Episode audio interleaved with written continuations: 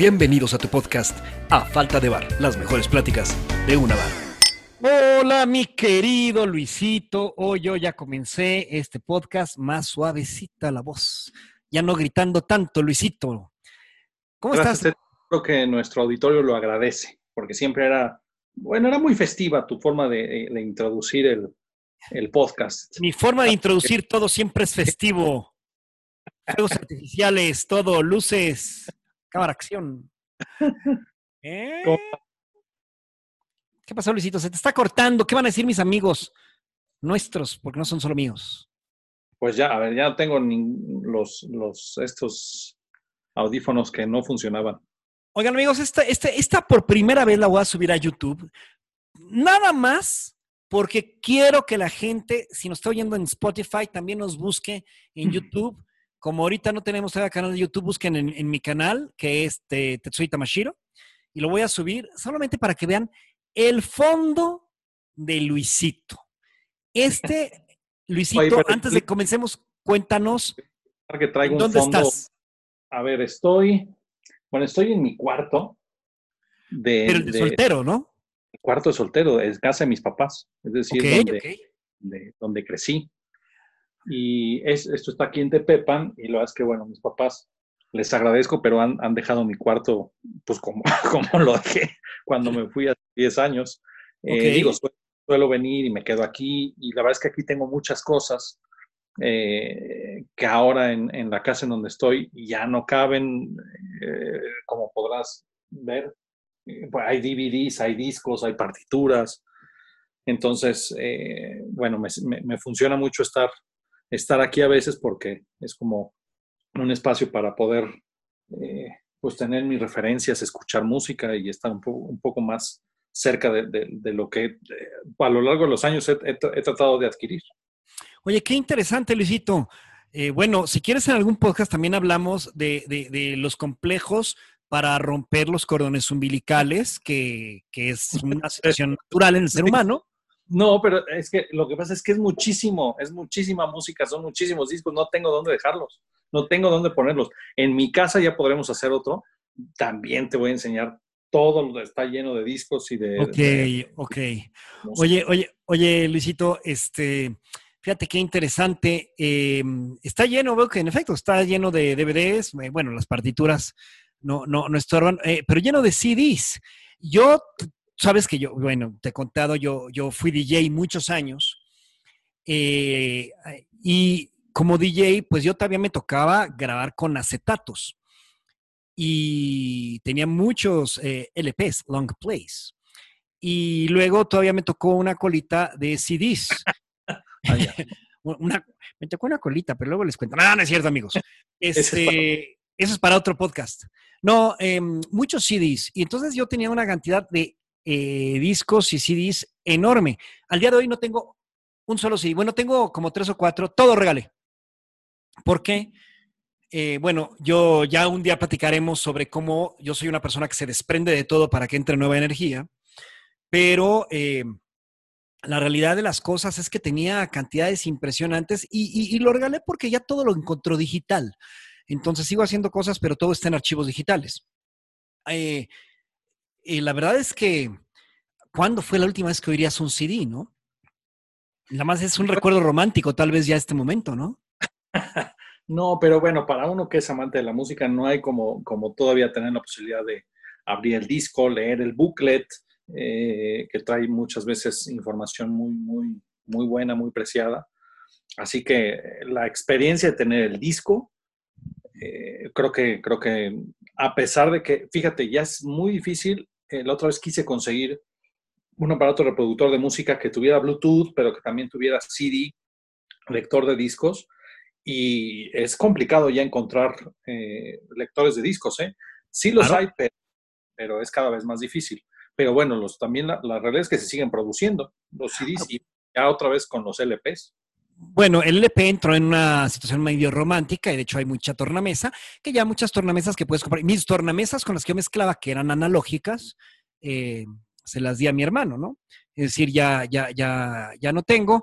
Eh, y la verdad es que a pesar de haber sido DJ tantos años, en una etapa muy romántica de mi vida, y aparte fui muchos años, Eh, la verdad es que creo que ahorita ya, ya, ya, ya perdí ese, ese romanticismo por eso. Tengo, tengo, un gran amigo de la prepa, eh, si me está oyendo, le voy a decir que lo ponga Guillermo Rivera, porque él al día de hoy eh, sigue mezclando eh, y sube a SoundMix, otra plataforma, sus mezclas. Y el otro día nos mandó al grupo de los amigos unas mezclas del 87, padrísimas, no sabes, todavía mezclando de la forma artesanal. Como decimos, los DJs de antes sí éramos, éramos los que contábamos beats con tornamesas y movíamos el pitch sin ningún apoyo de ningún software ni nada, y era totalmente analógico y artesanal la mezcla. No había ningún apoyo digital, ni siquiera caja de ritmos, ¿eh?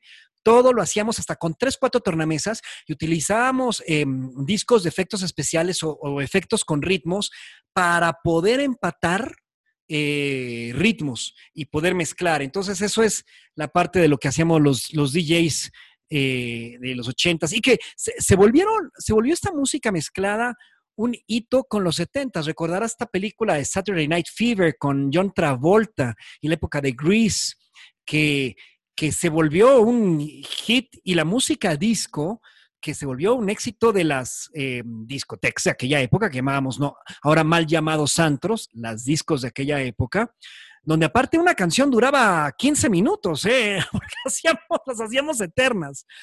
Y, y, qué padre que estemos hablando de esto, porque precisamente hoy lo que dijimos que íbamos a hablar de música, y no de música académica, sino de música en general, ¿verdad, Luisito? Así es. Eh, y bueno, la música que creo que muchas de las personas que nos escuchan están acostumbrados a escuchar de manera habitual en, el, coche, en, el radio, en casa. Eh, de esa música, como dices, no académica de concierto, que bueno, que a lo mejor saldrá algo al tema. Oye, pero ahorita entonces tú decías, eh, prefieres, o sea, las mezclas digitales no te gustan tanto, prefieres las artesanales. Pues mira, hay que irse adaptando a la actualidad. Entonces creo que ya prefiero lo digital. Con los deditos, por eso es digital. Sí, las artesanales eh, son lindas, pero hay que saber, hay que saber utilizarlas. Oye, que no sea vulgar, la gente que nos está escuchando está buscando cosas decentes, mi estimado Luisito. Oye, eh, pero sí, la verdad es que la música siempre ha acompañado al ser humano. Desde el origen del ser humano eh, eh, surgió la música. Y de una forma así, muy, muy simple, tú que sí la has estudiado de forma ya, ya académica, ¿cuándo nos podrías decir, desde el punto de vista 100% académico, que surge la música? ¿Cuándo surgió la música en el ser humano? Bueno, a ver, la historia dice que la música nace eh, o aparece junto con la aparición del mismo ser humano. ¿eh? Estamos hablando de la prehistoria. Eh, pues se imitaba, se trataba de imitar el sonido de los animales y posteriormente creo que de los, definitivamente el primer instrumento fue la voz. Es, es el primer instrumento con el cual el ser humano tiene contacto. Y posteriormente las percusiones. Eh, que era, eh, las percusiones son básicamente elementos que generan un patrón rítmico a base de golpes. Puede ser directamente con las manos o con algún otro elemento. Entonces, estamos hablando, imagínate, o sea, realmente estamos hablando música de la prehistoria.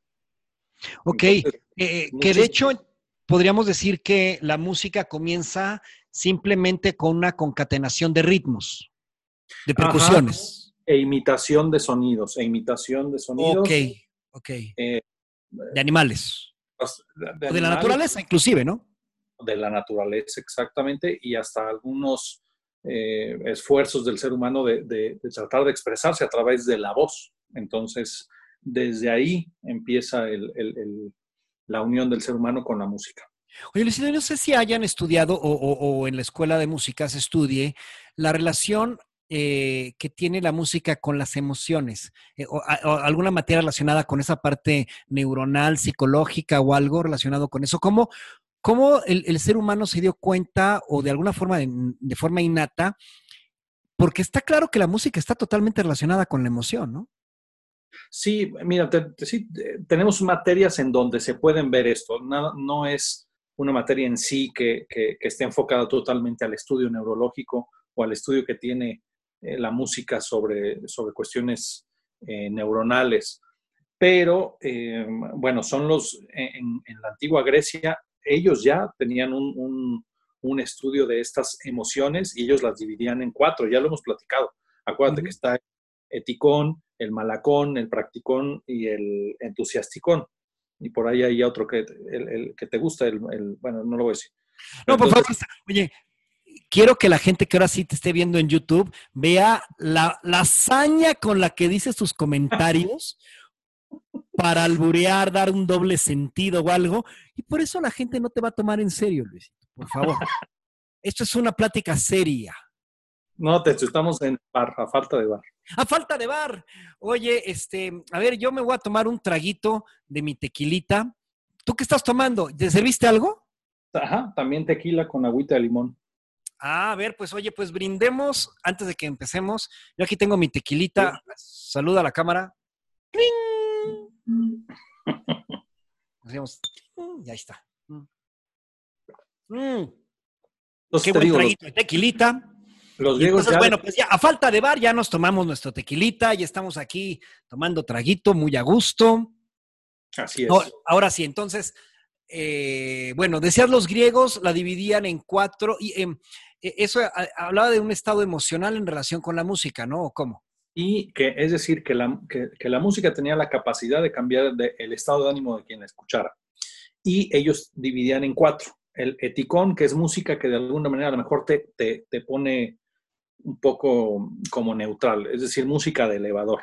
Luego viene, ¿no? Que estás tranquilo. Un poco Oye, sí, aparte, me queda claro, porque los griegos en sus elevadores ponían esa música ya desde entonces, ¿no? Claro. Claro estoy poniendo ejemplos actuales. Ah, ok, ok, ok. Perdóneme, perdóneme. Es ir un loco.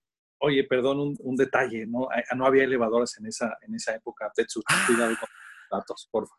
Si lo vas a compartir aquí en, en redes, es importante que te informes. Oye, sí, gracias. Oye, bailas mucho en la cámara, de repente se te corta la mitad de la cabeza, luego se te ve completa.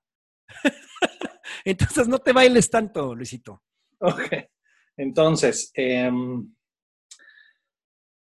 está, está después también el etos malacón, que es toda esta música que te genera emociones tristes o depresivos o música nostálgica, música, y estamos hablando de la música, ojo con no decir, ah, esta, es que esta, esta canción que tiene esta letra me hace recordar, no, no, no. Sí, no, no, hablamos de la simple armonía, ¿no? Armonía, melodía, la conjunción de la melodía con armonía y ritmo, es básicamente los, los elementos de la música. Entonces, al escucharlo, te genere este tipo de emoción. Entonces, ¿ese que es nostálgico, cómo se llamaba para los griegos? Malacón.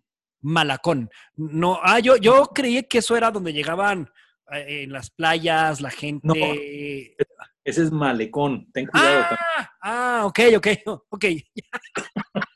Yo decía, ah, yo, claro, estos griegos, porque yo había visto el Malacón de La Paz, el Malacón de Campeche, pero no, no, es, ese es Malecona, con razón, ¿ok? Entonces, bueno. Van a decir mis amigos, ya déjalo hablar, hombre. A ver, entonces, esos son los dos. Luego el tercero, ¿cuál es? Con Malacón. Luego viene el Practicón, que es toda aquella música que te genera movimiento o ganas de hacer algo. Es toda aquella música que te pone de buenas, que te pone eh, realmente con ganas de activarte en el día.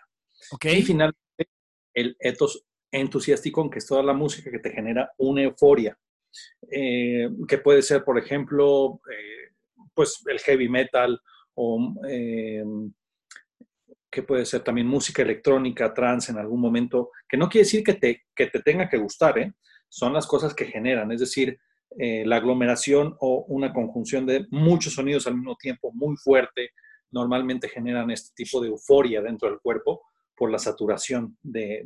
ok, muy bien. Entonces, los, griegos ya hablaban de que entonces ciertas, y hablabas de los tres componentes de la música, en su combinación generaban un efecto emocional, un, efecto de conducta, una consecuencia, ¿no?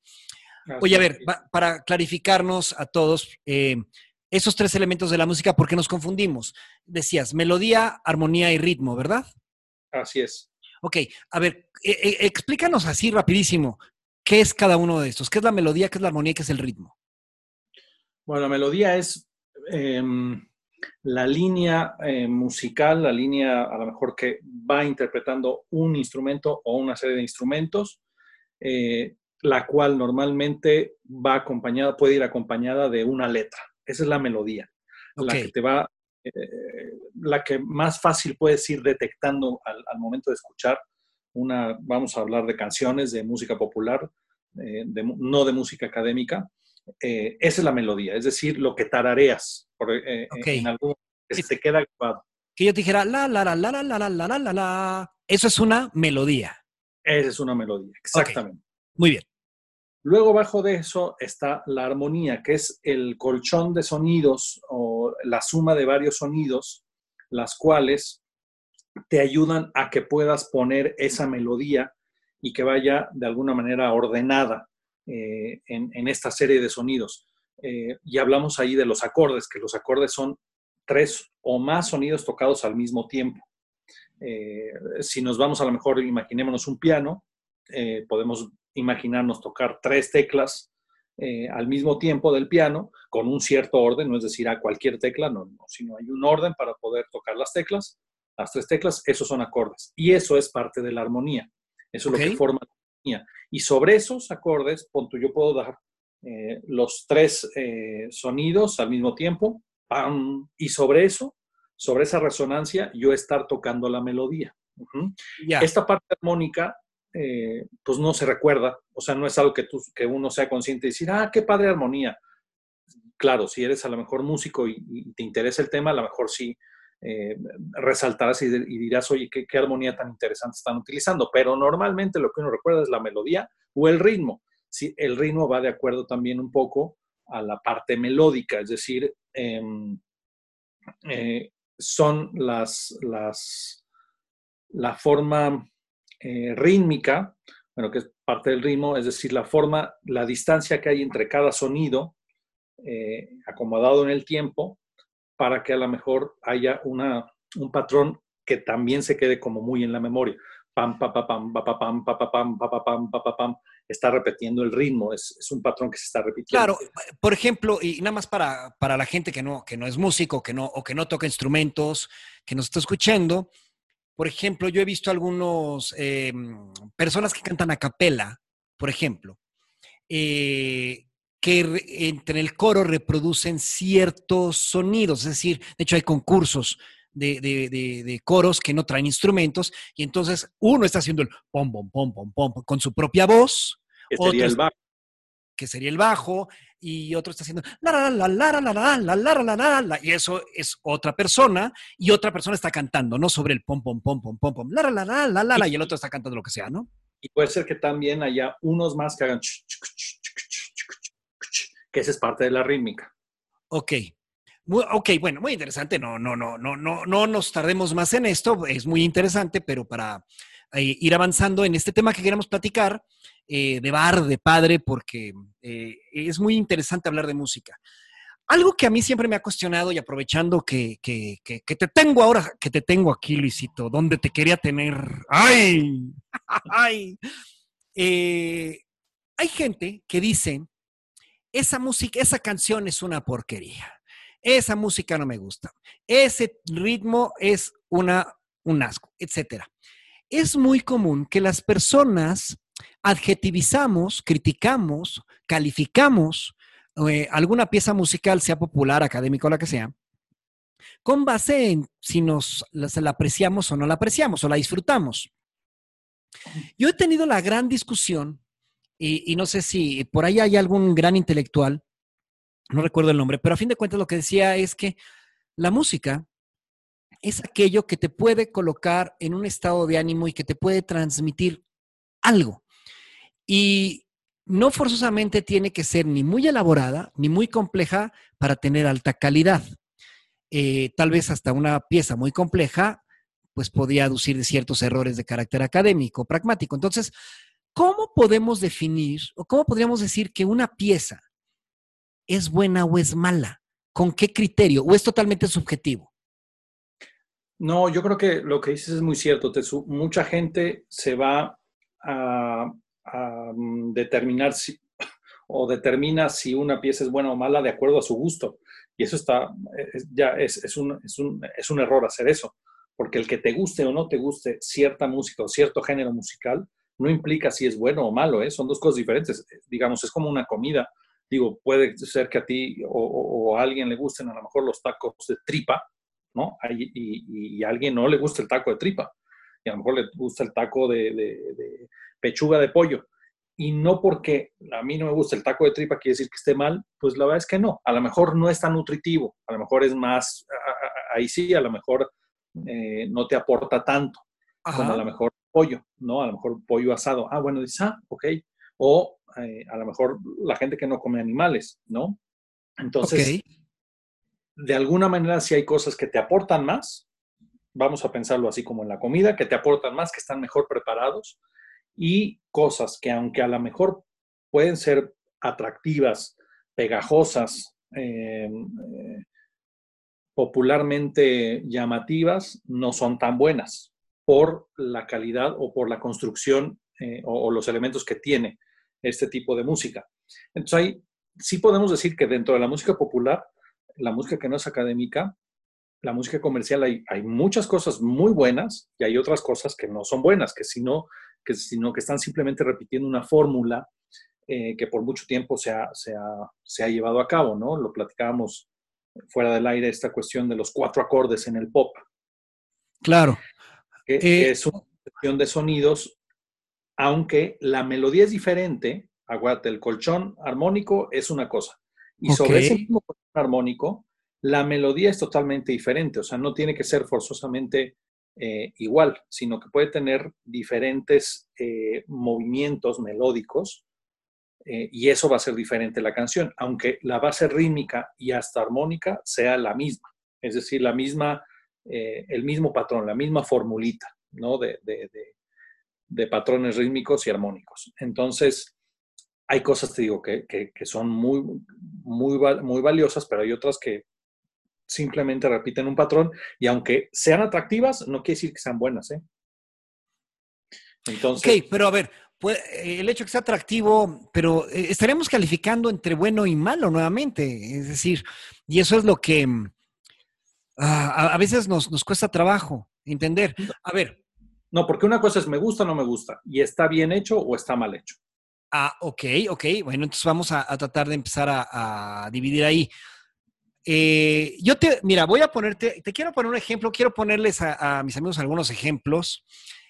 Y voy a hablar de ahorita de un tema, de un, de un ritmo musical. Te estoy sacando de tu zona de confort, Luisito. Ok. Eh, voy a hablar, todo el mundo conoce el rap, ¿no? Eh, el rap. y la verdad es que una de las primeras manifestaciones de rap es muy, eh, e, e, e, es, viejo desde, el punto de vista popular. Ahora, sabemos que el rap es una manifestación cultural de un sector socio, eh, social de los Estados Unidos eh, y, principalmente el rap original es muy, es muy de protesta, es de manifestar una parte racial, ¿no? Es que, ¿sabes qué, Tetsu? Ahí también va otro, otra cosa súper importante que va ligada a la música, que es el contexto social de donde sale. Exactamente, exactamente. Hay, eso todavía puede hacer que la gente se conecte mucho más con, cierto tipo de música y la haga suya. ¿Por qué? Porque se identifica con lo que, con, la razón de ser de ese género musical o de ese estilo musical. Claro. Eh, mira, eh, yo me acuerdo cuando era niño de los primeros eh, manifestaciones de rap era esta canción y, y, vas a ver por qué la voy a sacar, porque voy a unir dos temas con esta canción. Pero se las quiero poner para que eh, identifiquen este sonido. A ver, vamos a ver si se oye. De este grupo, The Sugar Hill Gang, The Rapper's Delight.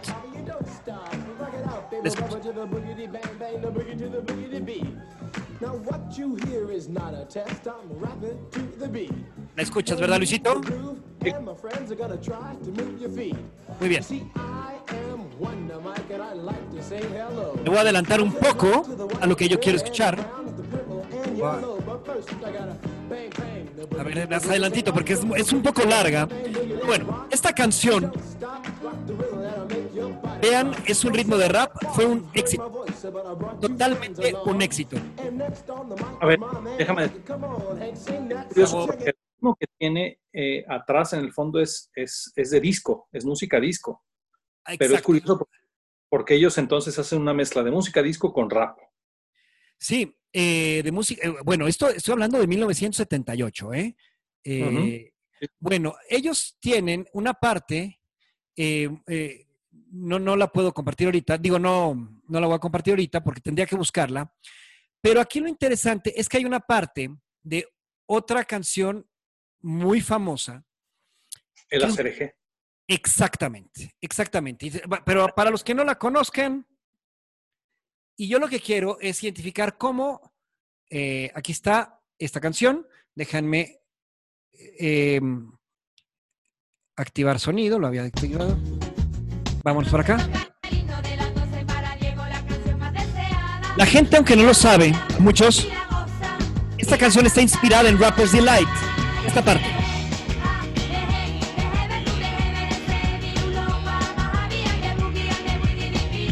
Ok, alto ahí. De hecho, cuando estábamos en los 80, si uno iba a escuela católica, decían que esta era una canción del diablo, porque no decía nada. Hacer eje, y en el Rapper's Delight hay una parte que el rapper dice, heaven, no, no, no, sé lo que diga, ¿no? Qué interesante cómo los ritmos y las melodías. A ver, aquí quiero que vayamos al tema de la, de la armonía y de la melodía. ¿Por qué se unen? ¿Qué pasa aquí con estas dos canciones? ¿Qué, tienen similar? ¿En qué rompen? ¿Por qué se inspira una? Y si es lo mismo, no es lo mismo. A ver, ¿qué nos puedes hablar de estas dos combinaciones? Mire, yo creo que la primera es algo muy interesante porque, como te digo, tiene la base de música disco, que en su momento, bueno, en los años 70, eh, todavía en los 80, la música disco, bueno, pues era, era un hitazo y que de, alguna manera es lo que después llegó, llegó un poco a la música dance y a la música eh, electrónica posteriormente evolucionó, pero, pero la música disco em, es, un género musical muy interesante, eh, también que tiene que ver con, la cuestión corporal.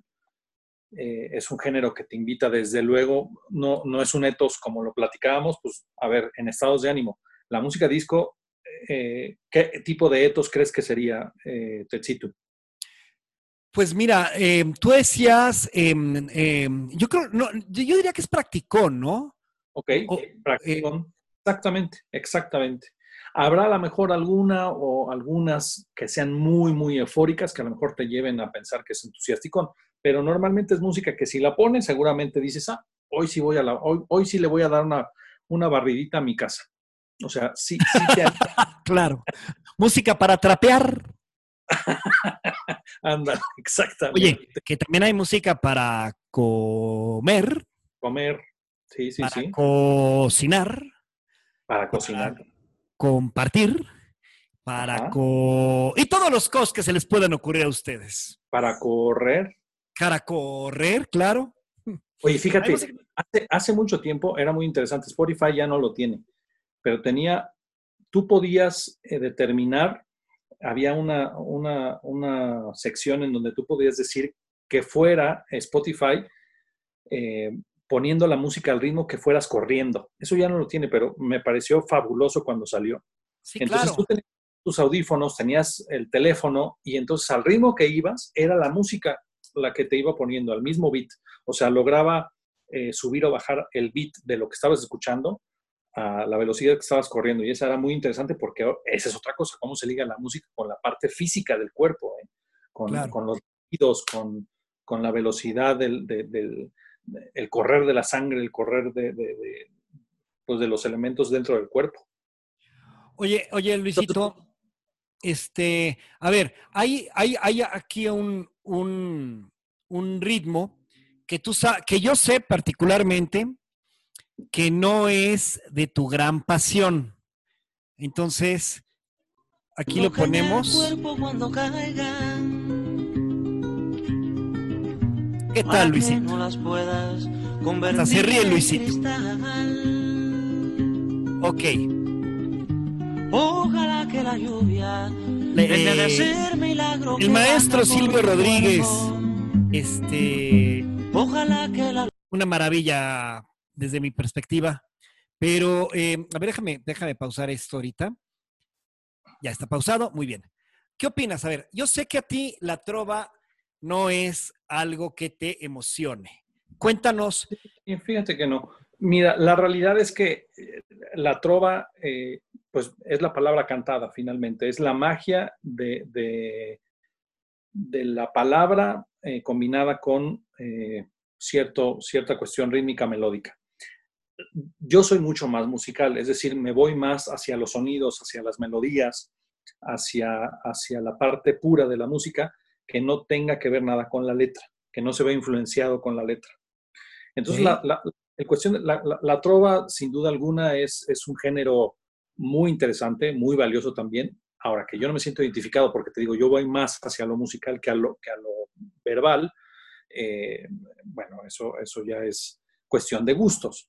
Y te digo, porque la importancia de la trova va más en la letra que en la cuestión musical, ¿no? Puede haber a lo mejor también algunas cosas que aporten musicalmente, digas, oye, esto está interesante, eh, a lo mejor la habitualmente también la trova, recordemos que va acompañada a lo mejor en, muchos, en muchas ocasiones son, son cantautores con la guitarra y la voz, ¿no? En muchas ocasiones habrá posibilidad de que haya algunos buenos arreglos y habrá posibilidad de que, de que haya buenas hasta orquestaciones, que se haya hecho trova hasta con una dotación mucho más amplia. Oye, pero a ver, eh, eh, quiero poner una pausa en este. Eh, en efecto, tiene razón, la trova es la palabra musicalizada, digámoslo así. la trova tiene hermosas composiciones lingüísticas, poemas preciosos, por ejemplo, Joan Manuel Serrat, a pesar de que no era propiamente trovador,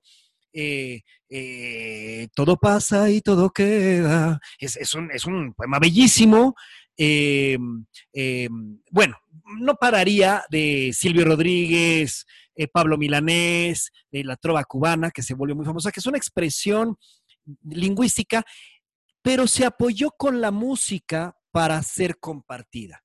Pero esa música, la verdad es que cuando tú escuchas una de estas piezas de trova platicada, sin música de fondo, no genera el mismo, la misma emocionalidad que cuando ahí está esa música que la acompaña, esa armonía que la acompaña. Entonces, creo que la armonía, digo, creo que la música ahí juega un papel vital en, la transmisión de un sentimiento, ¿no? Bueno, si no, si no, de alguna manera, bueno, sería un poema simplemente recitado. O sea, creo que ahí la conexión es importante y obviamente va a ir la música seguramente muy de acuerdo a lo que viene en el poema o en, lo que se está, en lo que se está cantando. Hay una relación clara de lo que estás eh, musicalizando con lo que se está diciendo, es decir, se me da raro que habría a lo mejor un texto de amor o de, o de muerte, a lo mejor, y que la canción y la música sea feliz. O sea. Sí, lo, que quiero decir es que eh, yo sé que tú eres mucho más dirigido a la parte musical, más que a la parte verbalizante, pero eh, yo lo que quiero em, eh, transmitir es que eh, la trova como una, bueno, vamos a llamar ahorita como un estilo musical, a pesar de que sabemos que es la palabra musicalizada, em, es, un, es, un, género que musicalmente puede ser muy, muy rico en, la manifestación de las emociones. Y que si la, la parte armónica no va acorde, eh, yo creo que si va, o, más bien, no, voy a, voy a componer lo que dije. Si la parte musical es muy buena y logran armonizar con la palabra, se vuelve un éxito. Se vuelve un éxito. A, ver, ¿cuál es, cuál es la, la, pues la regla? Bueno, no regla, pero una de las fórmulas para tener un éxito eh, eh, en el radio, pues básicamente uno, que tenga una melodía sencilla y fácil de recordar. Claro. Que tenga normalmente un ritmo puede ser pegajoso, atractivo, eh, porque es más fácil que, peguen las canciones alegres o la música alegre a la música triste. ¿eh? E, eso, eso sí es real. Es decir, es, más factible que a la gente eh, le dé like. Juan Gabriel no estaría de acuerdo contigo, ¿eh? ese, más triste recuerdo de Acapulco, no, no manches, te rompes las, te cortas las venas cuando oyes eso de manera general, la gente se va mucho más hacia lo feliz que hacia, hacia lo triste. Pero bueno, te, digo, tiene que, unirse una buena melodía, eh, en dado caso una buena letra, por eso muchas veces las canciones, eh, estos géneros musicales populares, a veces tienen dos compositores. Uno, el que se dedica a la letra, y otro el que se dedica a la música. A la música, claro. Ahora, la realidad es que vemos en música popular actual tal vez melodías maravillosas, tal vez como suavecito, suavecito. Y la verdad es que las letras no dicen nada, ¿no? Es muy común eso en el reggaetón, que yo creo que es música súper pegajosa, la armonía, me refiero a la melodía, perdón, pegajosísima y la letra carente de todo, de, de cualquier calidad, o dicen cosas que hasta pueden ser ofensivas, ¿no? Bueno, sí, pero musicalmente tampoco es la gran, la gran cosa, o sea... Porque es muy simple, ¿no? Ajá. Y acuérdate que eh, estamos hablando de... Recuerdo, a ver, vamos a... Regresamos al tema de los tacos. Son riquísimos, son buenísimos, ¿no? O, o una buena hamburguesa, a lo mejor con tocino, pero no es lo más sano, no es lo más adecuado. ¿no? O sea, el reggaetón ya estás diciendo que es como, como comer grasa y echarle colesterol al corazón. Ese es el reggaetón para ti. Lo dijo, amigos, lo dijo Luis y lo dijo en las cámaras. ok, Pero salud por esa comparación. A todo mundo le gusta, pero te mata. Ese es el reggaetón. Muy bien, salud. Oye, a mí sí me gusta el reggaetón, sinceramente. Mm. ¿Qué te digo? Me gusta bailarlo, me gusta porque se me hace divertidísimo pero sí acepto que su calidad lingüística no es buena. Sí, y aparte, bueno, rítmicamente, musicalmente, eh, es un patrón rítmico mm, ya muy previsible, no aporta nada. Oye, eh, deberías de buscar en YouTube, es un video muy chistoso, El abuelo Melquiades, así se llama. Ahorita lo pongo. Ah, bueno, a ver, vamos a poner El abuelo Melquiades en este momento. A ver, ¿y qué nos quieres comentar del abuelo Melquiades? No, bueno, es un español que hace, eh, que hace curiosamente, eh, da las reglas para poder hacer un, reggaetón muy sencillo. A ver, vamos a ver, voy a compartir la pantalla en este momento para que le escuche mi amigo Luisito. A ver, vamos a ver. Ahí está. Me llamo Merquiades y os voy a enseñar a componer en 30 segundos un tema de reggaetón. Lo primero es crear un ritmo pegadizo como este. Luego hay que escribir la letra. Como las canciones de reggaetón hablan siempre de lo mismo, aquí tenéis este cuadro con palabras que si las juntáis podéis hacer miles de canciones. Por ejemplo, Mami, yo puedo encenderte lento hasta el amanecer sin miedo. Por cierto, hay dos mamis porque en el reggaetón se dice mucho mami. Luego es importante que parezca que eres latino. Y hay un truco muy fácil, cambiar la R por la L. En vez de amarte, di amarte. En vez de encenderte, di encenderte. Y así pareces de Puerto Rico total. Y lo más importante es el autotune. Es un chisme que te deja la voz como Cher. Yo digo, quiero encenderte, bebé, bebé. Y mira cómo queda con el autotune. Quiero encenderte, bebé. Y ahora ya puedes hacer tu tema de reggaetón para triunfar este verano.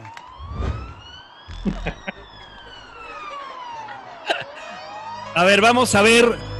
Creo que va a poner una. El abuelo Melquiades.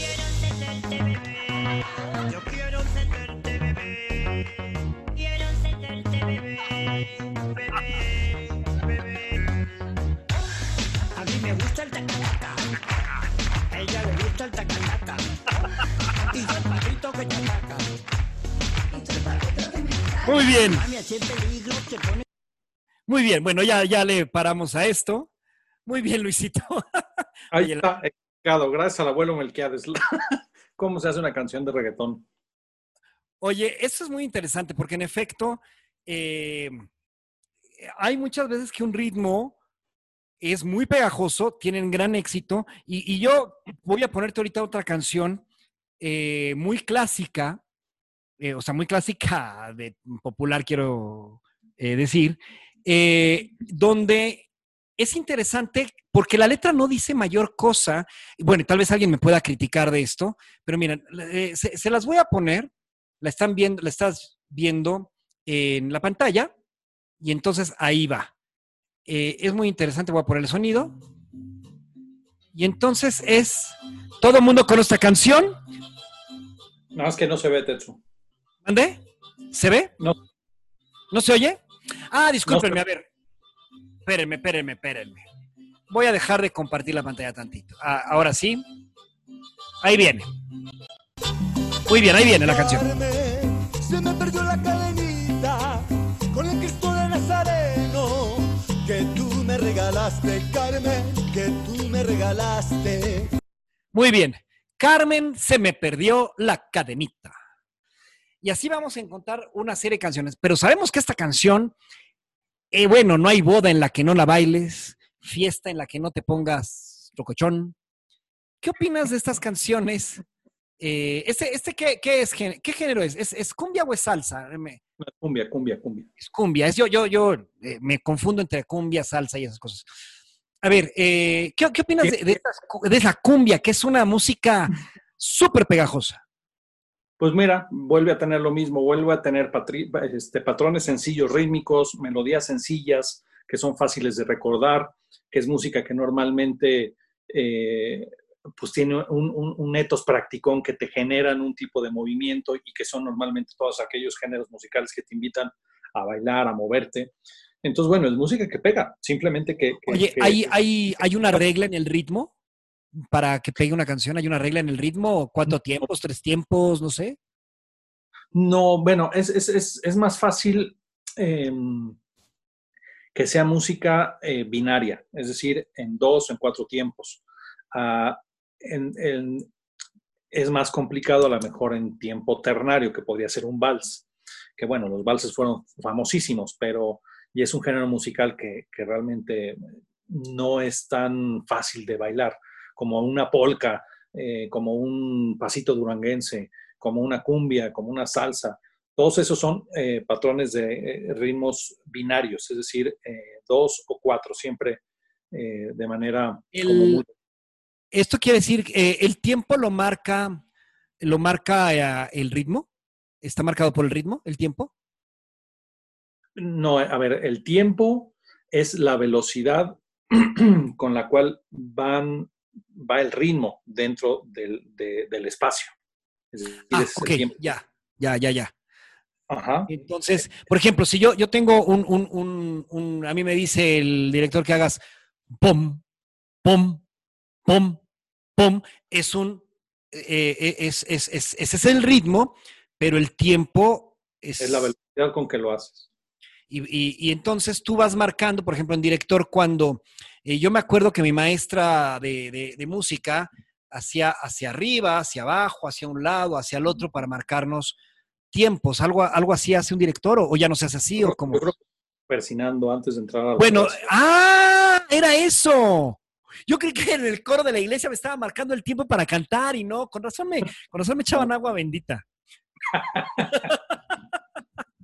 No, a ver, yo que marca el tiempo el director, o sea, va marcando de alguna forma, ¿no? ¿O, cómo le hace? Marca el compás, eh, que es, eh, ya, lo, ya lo hemos platicado antes, que es este espacio en donde va eh, a, acomodarse el sonido y el silencio en un esquema. Y la velocidad del compás también la lleva el director. Es decir, yo puedo hacer pam, pam, pam, pam, o más rápido, pam, pam, pam, pam, pam, pero es el mismo esquema. Ajá, o vamos a hacerlo más sencillo, de abajo para arriba, que es de dos, una marcha. Tacatam, tacatam, pam, pam, pim, pam, pam. Pararam, pararam, pararam, pam, pam, pararam, pararam, pararam. El, el, el tiempo es lo que cambia, pero el ritmo es el mismo, solamente que el tiempo es el que va cambiando, es más rápido. Entonces, es diferente el tiempo. La misma canción puede ser interpretada a diferente tiempo. Sí, sí puede ser. O sea, de que es posible, es posible. Depende de qué hablemos, pero no es lo ideal. Bueno, eso era lo que tú hacías como DJ. Tú tenías que igualar, igualar el tiempo de una canción para poder pasar a la siguiente. Lo que nosotros contábamos eran los famosos beats. Entonces, eh, entonces íbamos contando el tam, tam, tam, tam, tam. Entonces, una canción iba tam, tam, entonces acelerábamos la velocidad de la tornamesa para que empezara tam, tam, tam. Entonces nosotros yo mentalmente lo que hacía era contaba. Yo decía contaba tiempos, pero bueno, contaba uno, dos, tres, cuatro, uno. A ver a qué velocidad lo estaba haciendo. Con un oído oía una pieza, con el otro oído, ya por eso usábamos, eh, usábamos unas mezcladoras que mandaba un sonido al canal izquierdo y otro sonido al canal derecho. Entonces podíamos oír en cada oído cosas diferentes, o a veces estábamos oyendo, si estaba en una fiesta, por eso el DJ se ponía el audífono así. En este estaba oyendo lo que la gente no oía y con este oíamos lo que la gente estaba escuchando. Entonces yo aquí iba moviendo la música a mover el ritmo, a la velocidad de lo que estaba escuchando en este oído y empezaba a igualar, a empatar las dos. Y lo que hacíamos era estar moviendo las dos tornamesas y ya cuando había empatado el sonido, movías el audio totalmente a, una fuente de sonido y poco a poco podías ir regularizando o ibas modificando la velocidad. Yo, eh, eh, el DJ ensayábamos mucho porque teníamos que conocer casi todo lo que íbamos a mezclar y sabíamos que después de esta yo sé que podía ir la otra y sabía que era un poco más rápida, entonces iba a poder moviendo los ritmos. Bueno, ensayábamos horas, eran horas en las tardes ensayando este, para ir aprendiendo. Pero bueno, lo que movíamos sin saberlo, porque era totalmente empírico, íbamos moviendo, entonces íbamos moviendo el ritmo, el tiempo, perdón, íbamos moviendo los tiempos, ¿verdad? Ok, muy bien. Oye, eh, oye, Luisito, muy interesante todo esto. Fíjate que eh, la, música es, es, interesantísima. Oye, a ver, ¿qué, opinas de, canciones como, como del heavy metal, por ejemplo? Bueno, pues también, eh, digo, son expresiones muy interesantes y fíjate que llega a haber músicos muy preparados en el heavy metal, O sea, yo me he encontrado a guitarristas, pero espléndidos, maravillosos, tocando guitarra eléctrica en grupos eh, pues de rock pesado y, que realmente a lo mejor su propuesta, como lo hay en todo, a lo mejor hay muchas cosas que, no son atractivas, que no están aportando nada, que son gritos a lo mejor, que rítmicamente, que musicalmente no hay nada interesante, pero hay otros, hay otras cosas que, que, sí aportan, ¿eh? bueno, hay grupos muy interesantes. Bueno, vayámonos a lo más popular, Metallica. Eh, Metallica yo creo que tiene cosas que pueden, que pueden ser muy interesantes independientemente de que si gusten o no. Acuérdense que no estamos hablando de que me gusta o no me gusta. Claro. a ver, mira, es, eh, eh, mira, escucha esto, Luisito.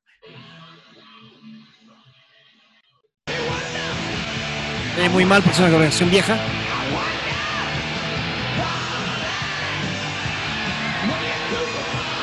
Ok.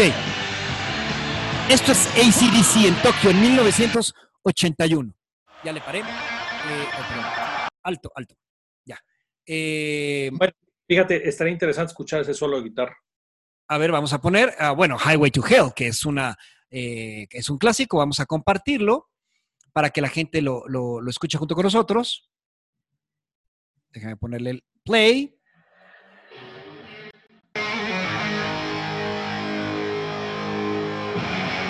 Este es de en vivo desde el River Plate, Buenos Aires, diciembre del 2009, ACDC, Highway to Hell.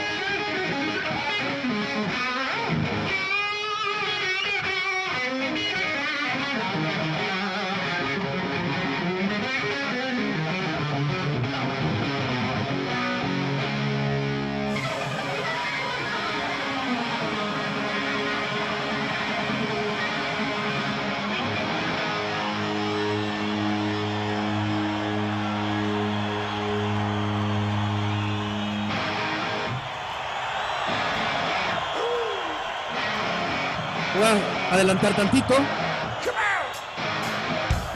Ahora ahí. Venga todos. Que pues, a ver, espérame. Espérame, espérame, Luisito. Es que mira, em, desgraciadamente, como no traes el otro micrófono, como estás en tu casita, si tú hablas no se oye muy claramente. Ahora sí. ¿Qué me querías decir, Luisito?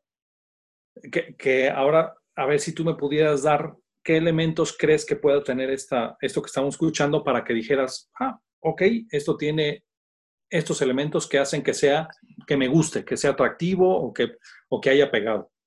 Oye, a mí, a mí me marcó mucho ahorita, eh, eh, bueno, la conozco porque mi hijo es fanático de, bueno, él es más metalero, esto del diría que está hasta fresa. Este... Oye, ¿esto de ACDC es antes de coronavirus, después de coronavirus? Ah, sí, antes de coronavirus, después de coronavirus, en efecto. Ah, ya. Muy bien. Eh, bueno, pero sí tiene que ver con el nombre. Pero bueno, ya, ya, un día, un día vamos, voy a invitar a mi hijo aquí al programa para que nos dé toda una cátedra del metal, porque él sí es un mega fan y sabe, y la verdad sabe mucho de, ese tipo de música, ¿no? Bueno, oye, no, pero eh, regresando eh, a, lo que puedo identificar, bueno, pues obviamente eh, el ritmo era, en cuanto todo empezó la batería, fue me invitó y, de, y por supuesto que aunque yo no soy fanático de este tipo de música, esta sí es una, como euforicón o cómo era, el de euforia. Entusiasticón o entusiascón, ¿no? ¿Cómo se llama? entusiasticón. Entusiasticón, eh, porque sí me invitaba a, ya ahorita ya me quería parar y no soy fan de esta música, ¿no? Es más, me lo ponen en una fiesta y empiezo hasta a cabecear. Mira, entonces ahora, ¿qué elemento de los tres que te dije, melodía, armonía y ritmo, es el que genera el movimiento en, la gente, en el ser humano. Yo creo que el ritmo. El ritmo, exactamente. Es decir, la cuestión, eh, fíjate, bueno, hasta, hasta sabemos que, hay una, un tipo de religión de creencias, la, santería, que utiliza la música de percusión para generar rituales y generar un tipo de trance muy interesante. Eh, bueno, em, eh, los tambores de Okinawa que es... Ah, ¿Nunca has escuchado los tambores de Okinawa? ¿Nunca has visto ese espectáculo? ¿No sabes de, ellos? Sí los ubico, pero nunca los he, nunca los he, nunca los he visto. Bueno, yo, yo tengo, yo tengo un, un, DVD completo. Es, muy interesante, pero mira, te, quiero poner rapidísimo. Esto es muy interesante, es un concierto. Eh, no, esto está, musicalizado. Déjenme, estoy buscando un, uno, mejor. Em, aquí está, este, el codo, que es muy interesante. Eh, miren, te lo voy a compartir un, pequeño segundo a mis amigos, porque es muy interesante. Eh, ahora sí. Lo escucha, eh, lo estás viendo, ¿verdad? Sí. Estos son los tambores de Okinawa. Así es. Y este es un espectáculo interesantísimo verlo porque todavía está cargado de muchísima eh, fuerza.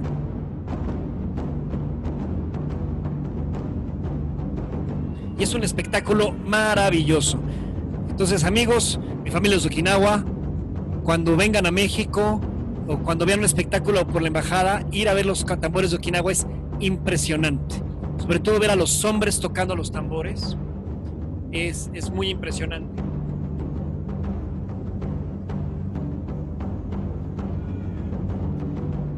Entonces es muy impresionante. Pero bueno, todo lo que hacen. Ah, ¿Por qué te quiero decir? Esto que ustedes ven de los tambores de Okinawa, bueno, ya, lo voy a poner alto, ya lo dejé de compartir. Tiene una razón. Es, eh, es muy antiguo, es ancestral y está relacionado con la guerra también. Y está, y, cuántos eh, ejércitos eh, utilizaban ritmos para enaltecer la, valentía de los guerreros, ¿no? Bueno, eso, eso ha estado ligado desde siempre. Es decir, la música de, y digo, y lo sé bien porque es un tema muy, muy de acuerdo a lo que yo hago, que es la música de banda sinfónica, y que esos son sus antecedentes.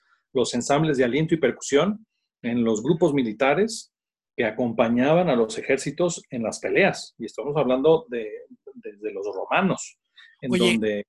Ah, eh, perdón que te interrumpa, es que hay, un dato. El otro día vi un em, reconocimiento a los mil gaiteros que murieron en la Primera Guerra Mundial.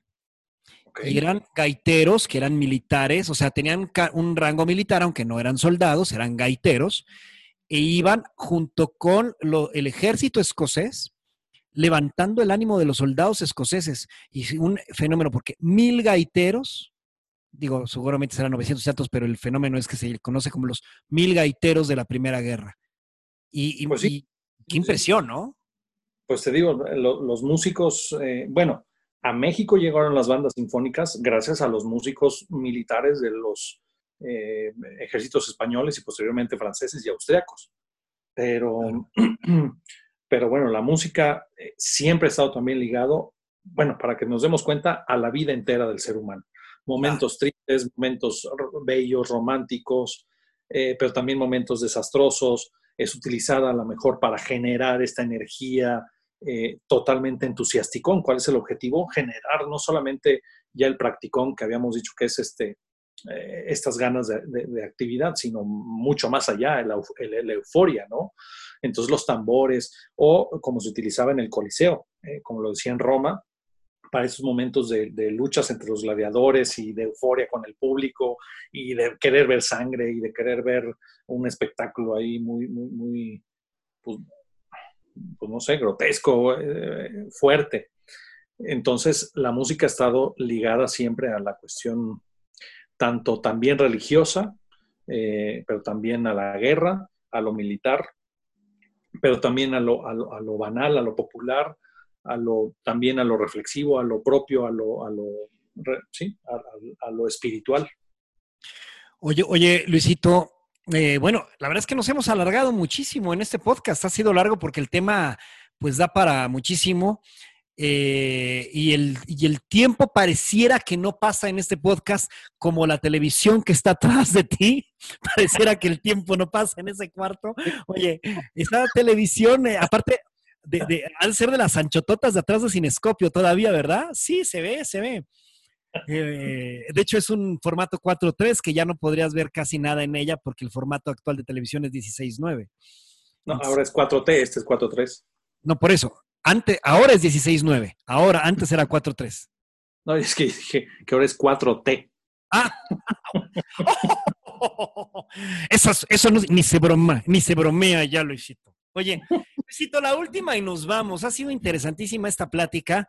La verdad es que siempre hablar Siempre hablar de música contigo, Luisito, es un gran aprendizaje para ir pasando por todos los pasajes de cosas que no todo tiene que ser música académica. Yo creo que es muy, yo creo que la música per se es una manifestación del ser humano en el que podemos sentir muchas cosas y tiene calidad, inclusive música que pueda ser profundamente popular, ¿no?